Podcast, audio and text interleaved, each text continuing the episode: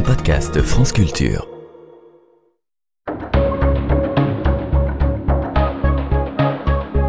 Les pieds sur terre. Sonia Kronlund. C'est une famille Super 8 qui filme sans arrêt depuis trois générations.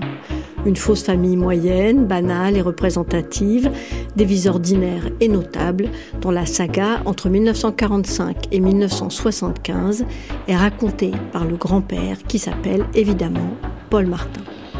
Il est instituteur, communiste et résistant dans la petite ville fictive de Saint-Précy.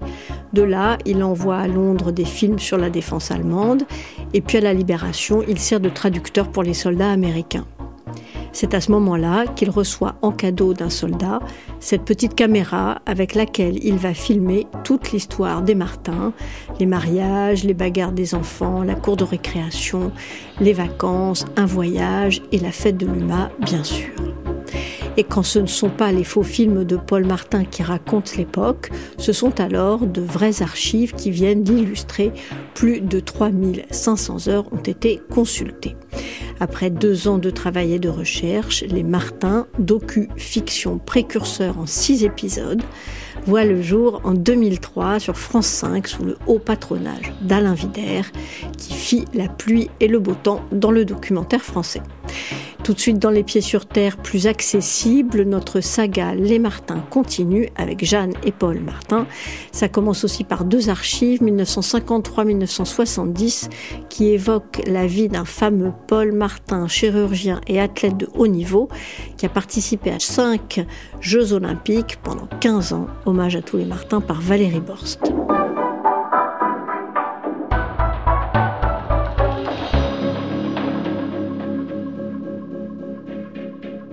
Mais au fait, qui êtes-vous, Paul Martin? Un chirurgien Un coureur à pied Ou les deux? Moi, je crois les deux à la fois. C'est-à-dire? Je suis un médecin, disons chirurgien, mais je pratique autant la médecine grâce au sport et grâce à la connaissance des gens, la médecine sportive, la médecine de la santé, et en même temps, à côté de la chirurgie, je répare euh, bien sûr les accidentés du sport ou de la route euh, ou du ski, enfin de tout ce qui nous amène des, accidents. Mais à côté de ça, euh, j'essaye de rester le sportif euh, jusqu'à l'âge qui me permettra. Vous avez été un, un sportif fameux puisque vous avez participé à cinq Jeux olympiques et que vous avez été second sur 800 des Jeux de 1924 à Paris. Et quand s'est arrêtée votre carrière athlétique de haute compétition Elle s'est arrêtée après les Jeux de 36 à Berlin. Mais euh, je me suis lancé dans une autre compétition, car c'est difficile d'abandonner la compétition lorsqu'on l'aime. Je me suis lancé dans le ski, très tardivement, je dois dire. Et je me suis lancé dans le ski de fond, qui est beaucoup plus souple, disons, et moins brutal que l'athlétisme pur.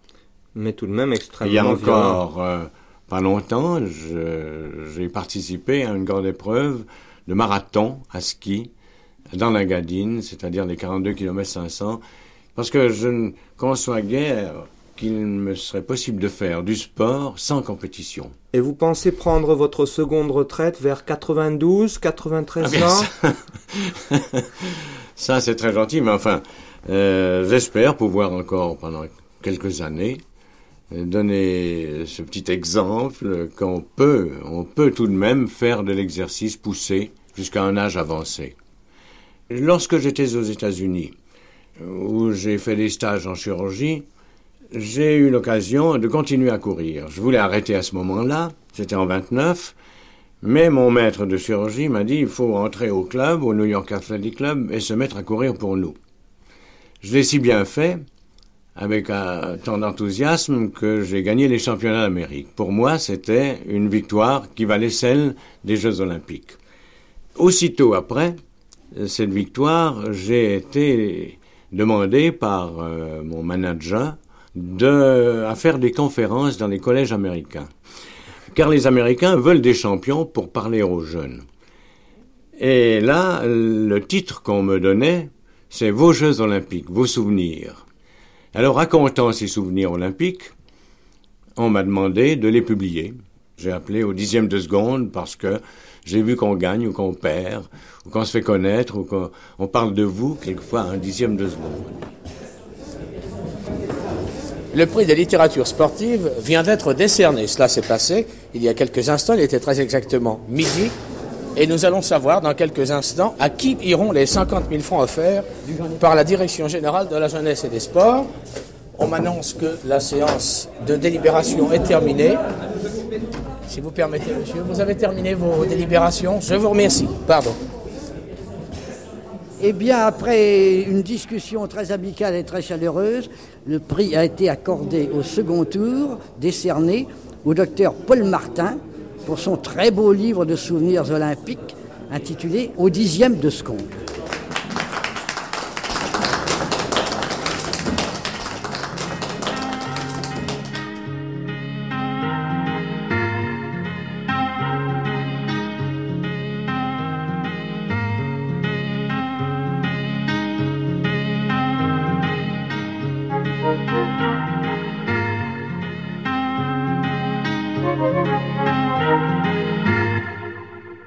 Je m'appelle Jeanne Martin, j'ai 70 ans et j'habite euh, à Bly, dans l'Ain, une petite commune. Donc euh, je suis mariée depuis 50 ans bientôt, trois enfants et cinq petits-enfants. J'ai grandi sur Lyon, à Saint-Fond. Mes parents ont, fait tout ce qu'il fallait pour qu'on ait une belle vie. Donc on a été élevés euh, dans un cocon familial très aimant.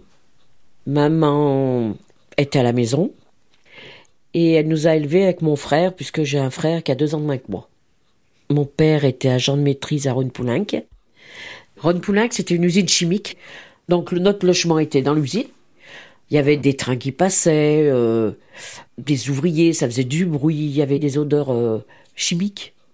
On appelait ça le couloir de la chimie, c'était Saint-Fond, ça descendait jusqu'à Vienne. Fézin, on n'était pas loin de la raffinerie de Fézin. On a eu beaucoup d'avantages.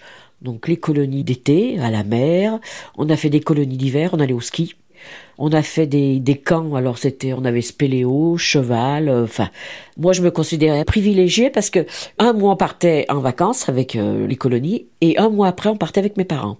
Alors papa il avait une caravane et on faisait du camping sauvage. Donc on a fait euh, la France, l'Italie, l'Allemagne. on partait toutes les années on se réveillait au bord de la mer, dans la baie du Mont-Saint-Michel, euh, euh, sous les remparts de Saint-Malo. J'ai des souvenirs. Euh, voilà. Le Tour de France, toutes les années, c'était sacré. Moi, je me rappelle, on était à l'Alpe d'Huez, au col de l'Iseran. On a fait des étapes du Tour de France. On allait la journée, on pique-niquait, on regardait la caravane, les coureurs. J'ai une enfance heureuse. Hein.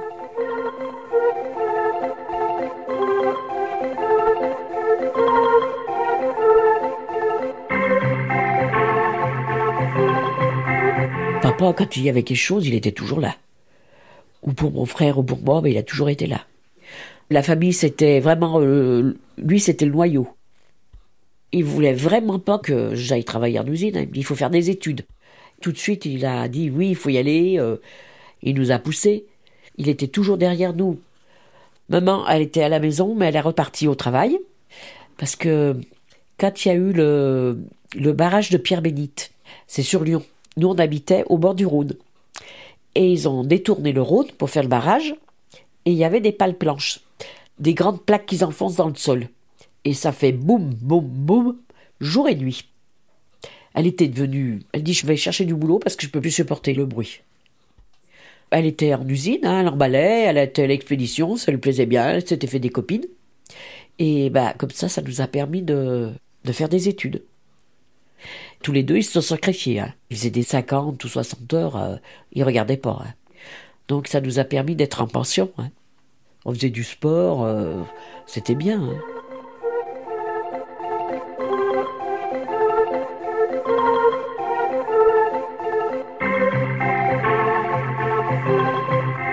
J'ai fait des études pour être secrétaire médicale.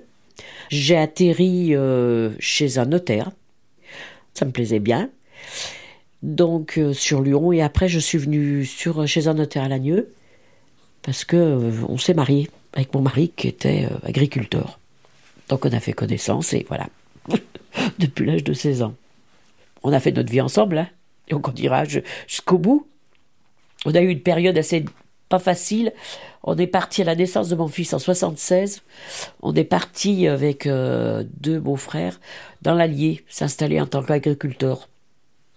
Et là, euh, je jurais que jamais je reviendrai dans l'agriculture.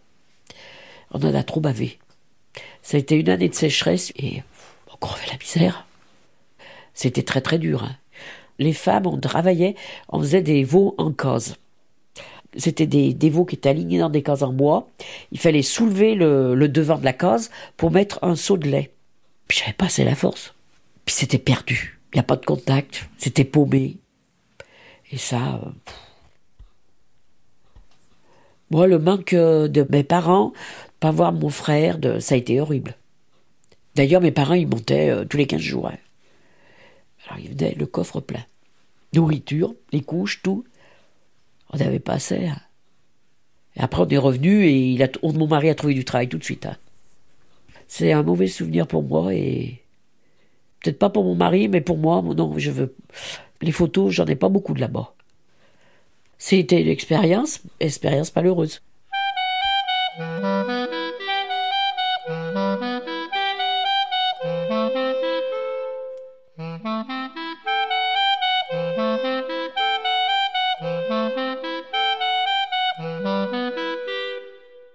On est reparti de zéro. On a trouvé un logement six mois après. Et après, ça a roulé. Hein. J'ai trouvé du travail dans le nucléaire, où j'étais assistant administratif. Après, j'ai pas arrêté jusqu'à ce que je parte à la retraite. Ça va faire euh, sept ans. Donc, une retraite bien occupée, parce que mon frère qui était à la Croix-Rouge m'a dit J'ai besoin de toi pendant une heure ou deux par mois. Oh, moi, je dis une heure ou deux, pourquoi pas? Et une heure ou deux, ça se transforme en. Eh ben, c'est comme si j'étais au boulot. Parce que c'est des semaines complètes. On a la distribution d'aide alimentaire qui nous prend beaucoup de temps. Le local n'est pas bien grand. Il faut tout nettoyer, les rayons.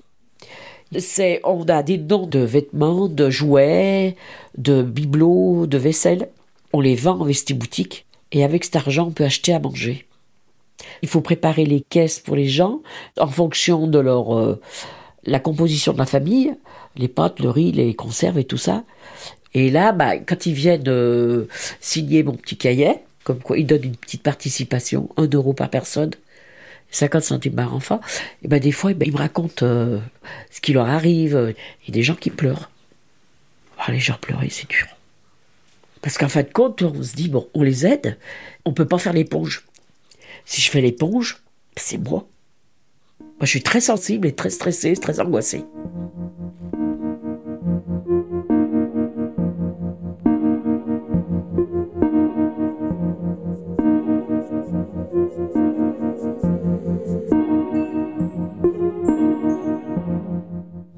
Au début, euh, ça, a été, un peu dur.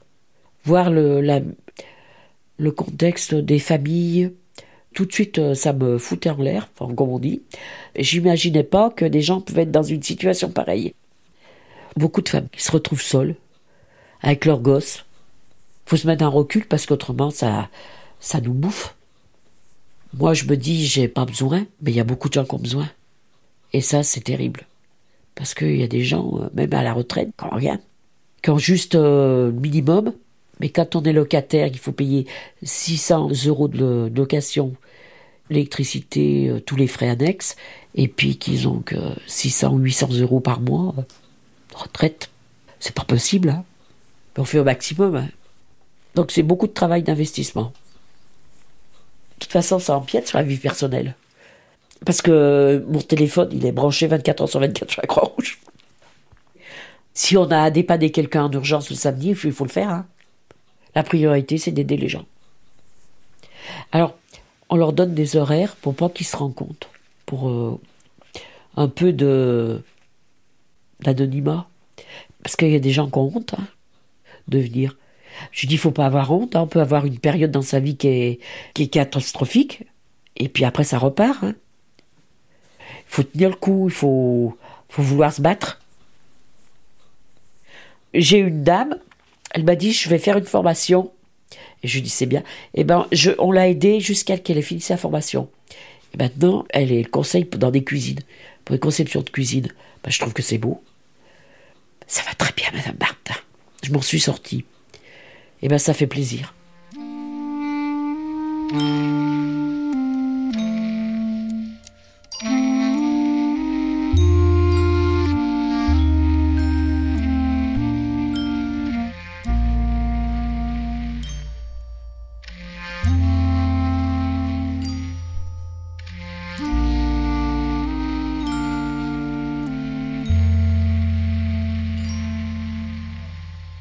Suis Paul Martin, j'ai 60 ans depuis peu, retraité, et euh, j'habite euh, à Morancé, un petit village du Beaujolais, qui est au nord de Lyon.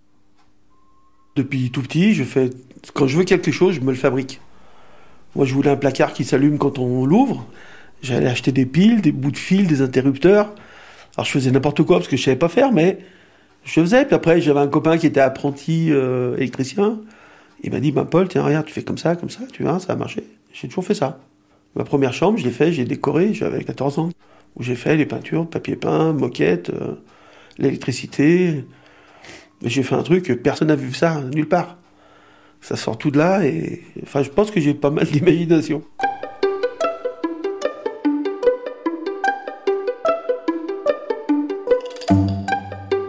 J'ai commencé par être euh, apprenti carrossier automobile à 14 ans, jusqu'au CAP. Mais je suis mal tombé. Je suis mal tombé deux fois chez des employeurs qui étaient très indélicats. Avec mon côté où j'aime bien faire les choses comme il faut, dans de bonnes conditions. À l'époque, euh, ils s'en foutaient en fait. On avait une caisse à outils pour trois personnes. Euh, Il y avait des chats qui passaient comme ça, qui montaient dans les voitures. Et ils me payaient en dessous du SMIC. J'ai dit non, bah là, moi je travaille pas dans ces conditions. euh. Et donc j'ai abandonné. Et j'ai eu dans l'idée, quand j'avais, je sais pas, 16 ans, un truc comme ça, eh ben de m'acheter un bateau, monter un atelier. Je voulais voyager un peu le long des côtes africaines ou n'importe où et aider les gens à faire des trucs. J'ai des outils mécaniques sur mon bateau, j'ai de l'électricité sur mon bateau. Euh, S'il faut couper des planches, ben vas-y, on coupe les planches. Euh, S'il faut faire des soudures, ben j'ai un truc à souder. Après, ça a été dévoyé ben, par le.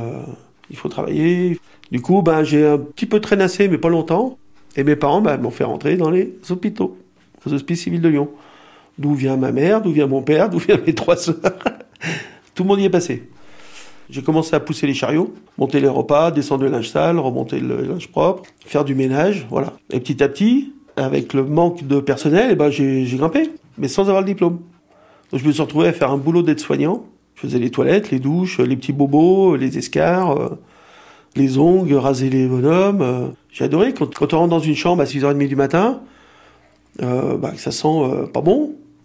C'est pas grave, quoi. On ouvre les fenêtres, euh, on met tout au jour, on, roule les draps, on fait la toilette, on fait la douche. 20 minutes, une demi-heure après, bah, la chambre sent bon, la personne est propre, elle a un grand sourire. Pour moi, c'était la paye de satisfaction. Moi, rendre service aux gens, j'ai adoré.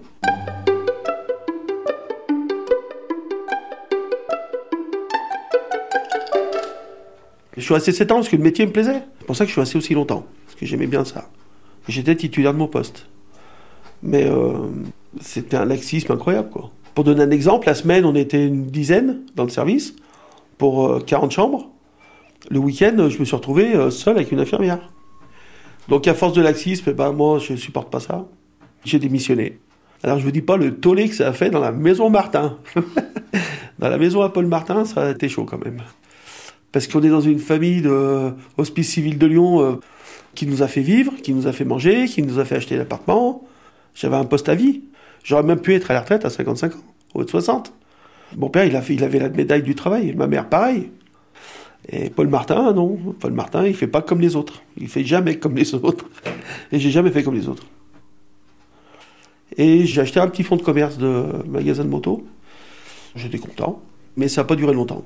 Parce que j'étais trop jeune. Je ne savais même pas qu'il fallait prendre un comptable. Enfin, deux ans après, liquidation judiciaire, euh, grosse dette. Je devais à l'URSSAF, je devais à la Sécu, je devais. Alors là, vous vous sentez tout petit, hein.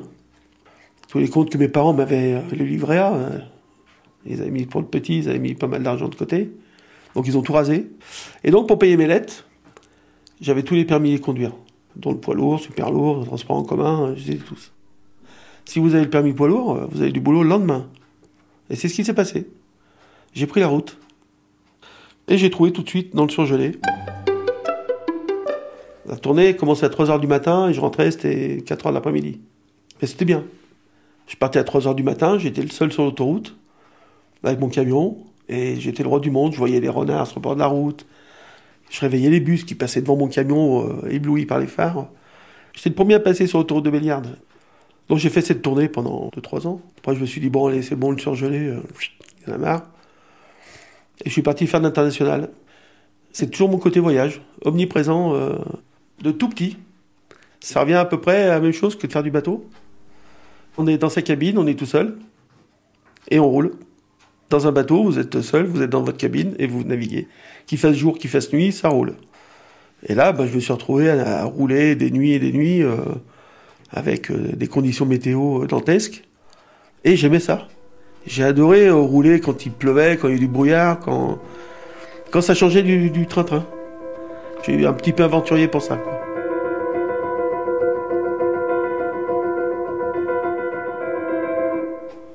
Donc j'ai été routier très longtemps, 14 ans. Et à un moment donné, je me suis brisé une vertèbre. Et là, je me suis dit, Paul, c'est le moment, tu dois plus reprendre la route. J'avais un collègue qui était dans les bureaux, qui manageait, on va dire, tout ce qui était le départ en livraison. Et donc j'ai repris ce, poste-là. J'avais une équipe d'une trentaine de chauffeurs. Donc je commençais à 4 heures du matin. Je finissais à 13 heures. Bon, ça m'allait bien, parce que moi je suis un lève tôt. Et plus vous en faites, plus le patron est content, mais plus il demande encore un peu plus. Et un peu plus, et un peu plus, et un peu plus. Et j'ai fait un burn-out. Je suis tombé dans les pommes dans ma voiture, sur le périph' quand même. hein. Mais j'avais le cœur qui battait la chamade et des sueurs froides, des sueurs chaudes euh, en même temps. C'est quand même terrible ce truc. C'est des grosses crises d'angoisse. Et puis j'étais voir le médecin et le médecin m'a dit ben, Paul, il faut arrêter de faire ce que vous faites. Il faut changer, il faut faire autre chose.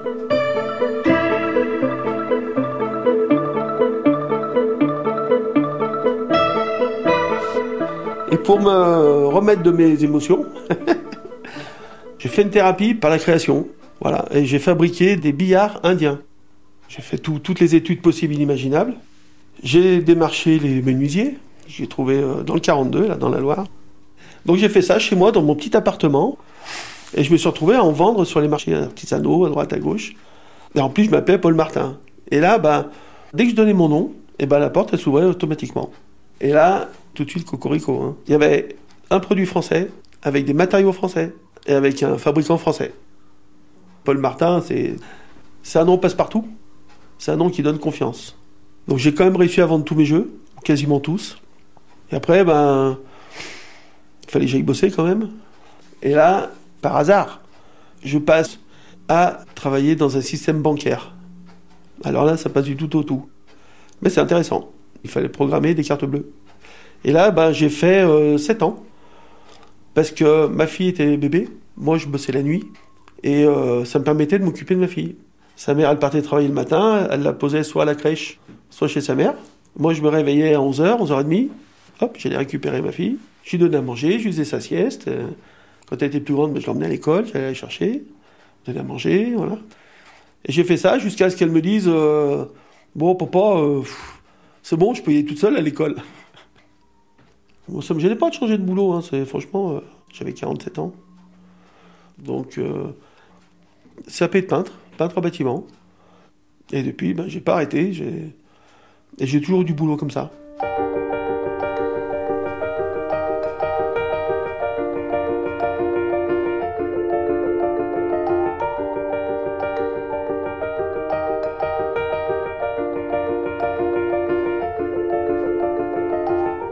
Après un gros choc euh, émotionnel, qui a été mon divorce, il y a une douzaine d'années maintenant. Au lieu d'aller voir un psy, je me suis acheté un petit bateau. Ça m'a pris un dimanche, on était, euh, le samedi on était de mariage, c'est moi qui avais ma, fille en garde. Ça, m'embête d'être à table là avec des copains, mais ouais, non, j'étais pas bien. Je dis, bon, allez, non, on s'en va. Et j'ai dit à ma fille, j'ai bah, viens, on va aller voir le club de voile, on va voir ce qu'on peut faire, si on peut pas faire un peu de bateau, ça serait bien. Et le mercredi, j'ai acheté un bateau. Tout petit bateau de 5 mètres que j'ai remis à mon goût. Ma fille était au collège. Et l'après-midi, j'allais la chercher à 16h avec le goûter. Elle faisait ses devoirs au bateau. Pendant que moi, je naviguais sur la Saône. Et là, c'était du rêve parce que J'accomplissais mon truc, j'ai- j'ai- j'aimais beaucoup faire de la voile. Et dès que je mettais le pied à bord, c'était fou, c'était euh, la pression qui descend. Toute cette pression de séparation, ça passait sous le bateau, ça descendait au fond. Et là, j'étais bien, j'étais heureux, j'étais tranquille. J'avais pas besoin de plus. Et je voyais ma fille au fond du bateau en train de faire ses devoirs.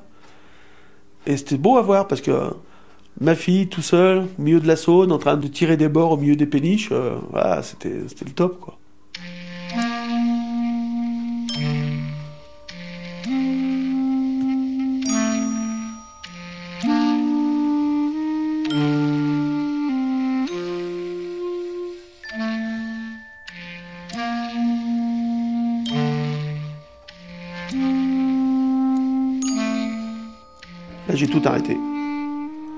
Je suis à la retraite depuis le 1er août 2023.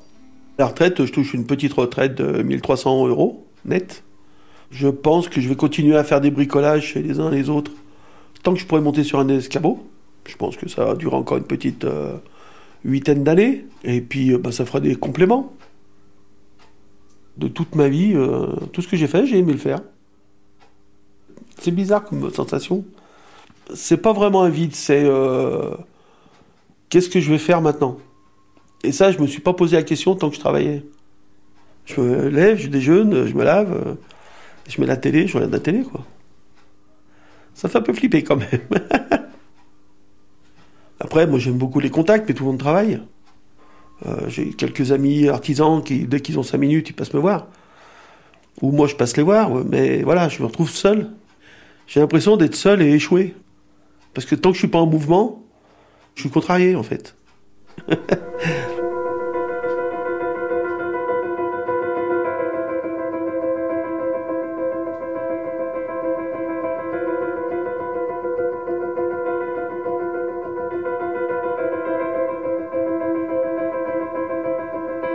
C'était Jeanne et Paul Martin, sixième épisode du Temps pour soi et du Temps pour les autres, un reportage de Valérie Borst réalisé par Vincent Abouchard et Anne-Laure Chanel et mixé par Anthony Thomasson. Merci bien sûr à Jeanne Martin, à Paul Martin et à Véronique Jolivet des archives de l'INA. L'attaché de production des Pieds sur Terre, c'est Hortense Martin.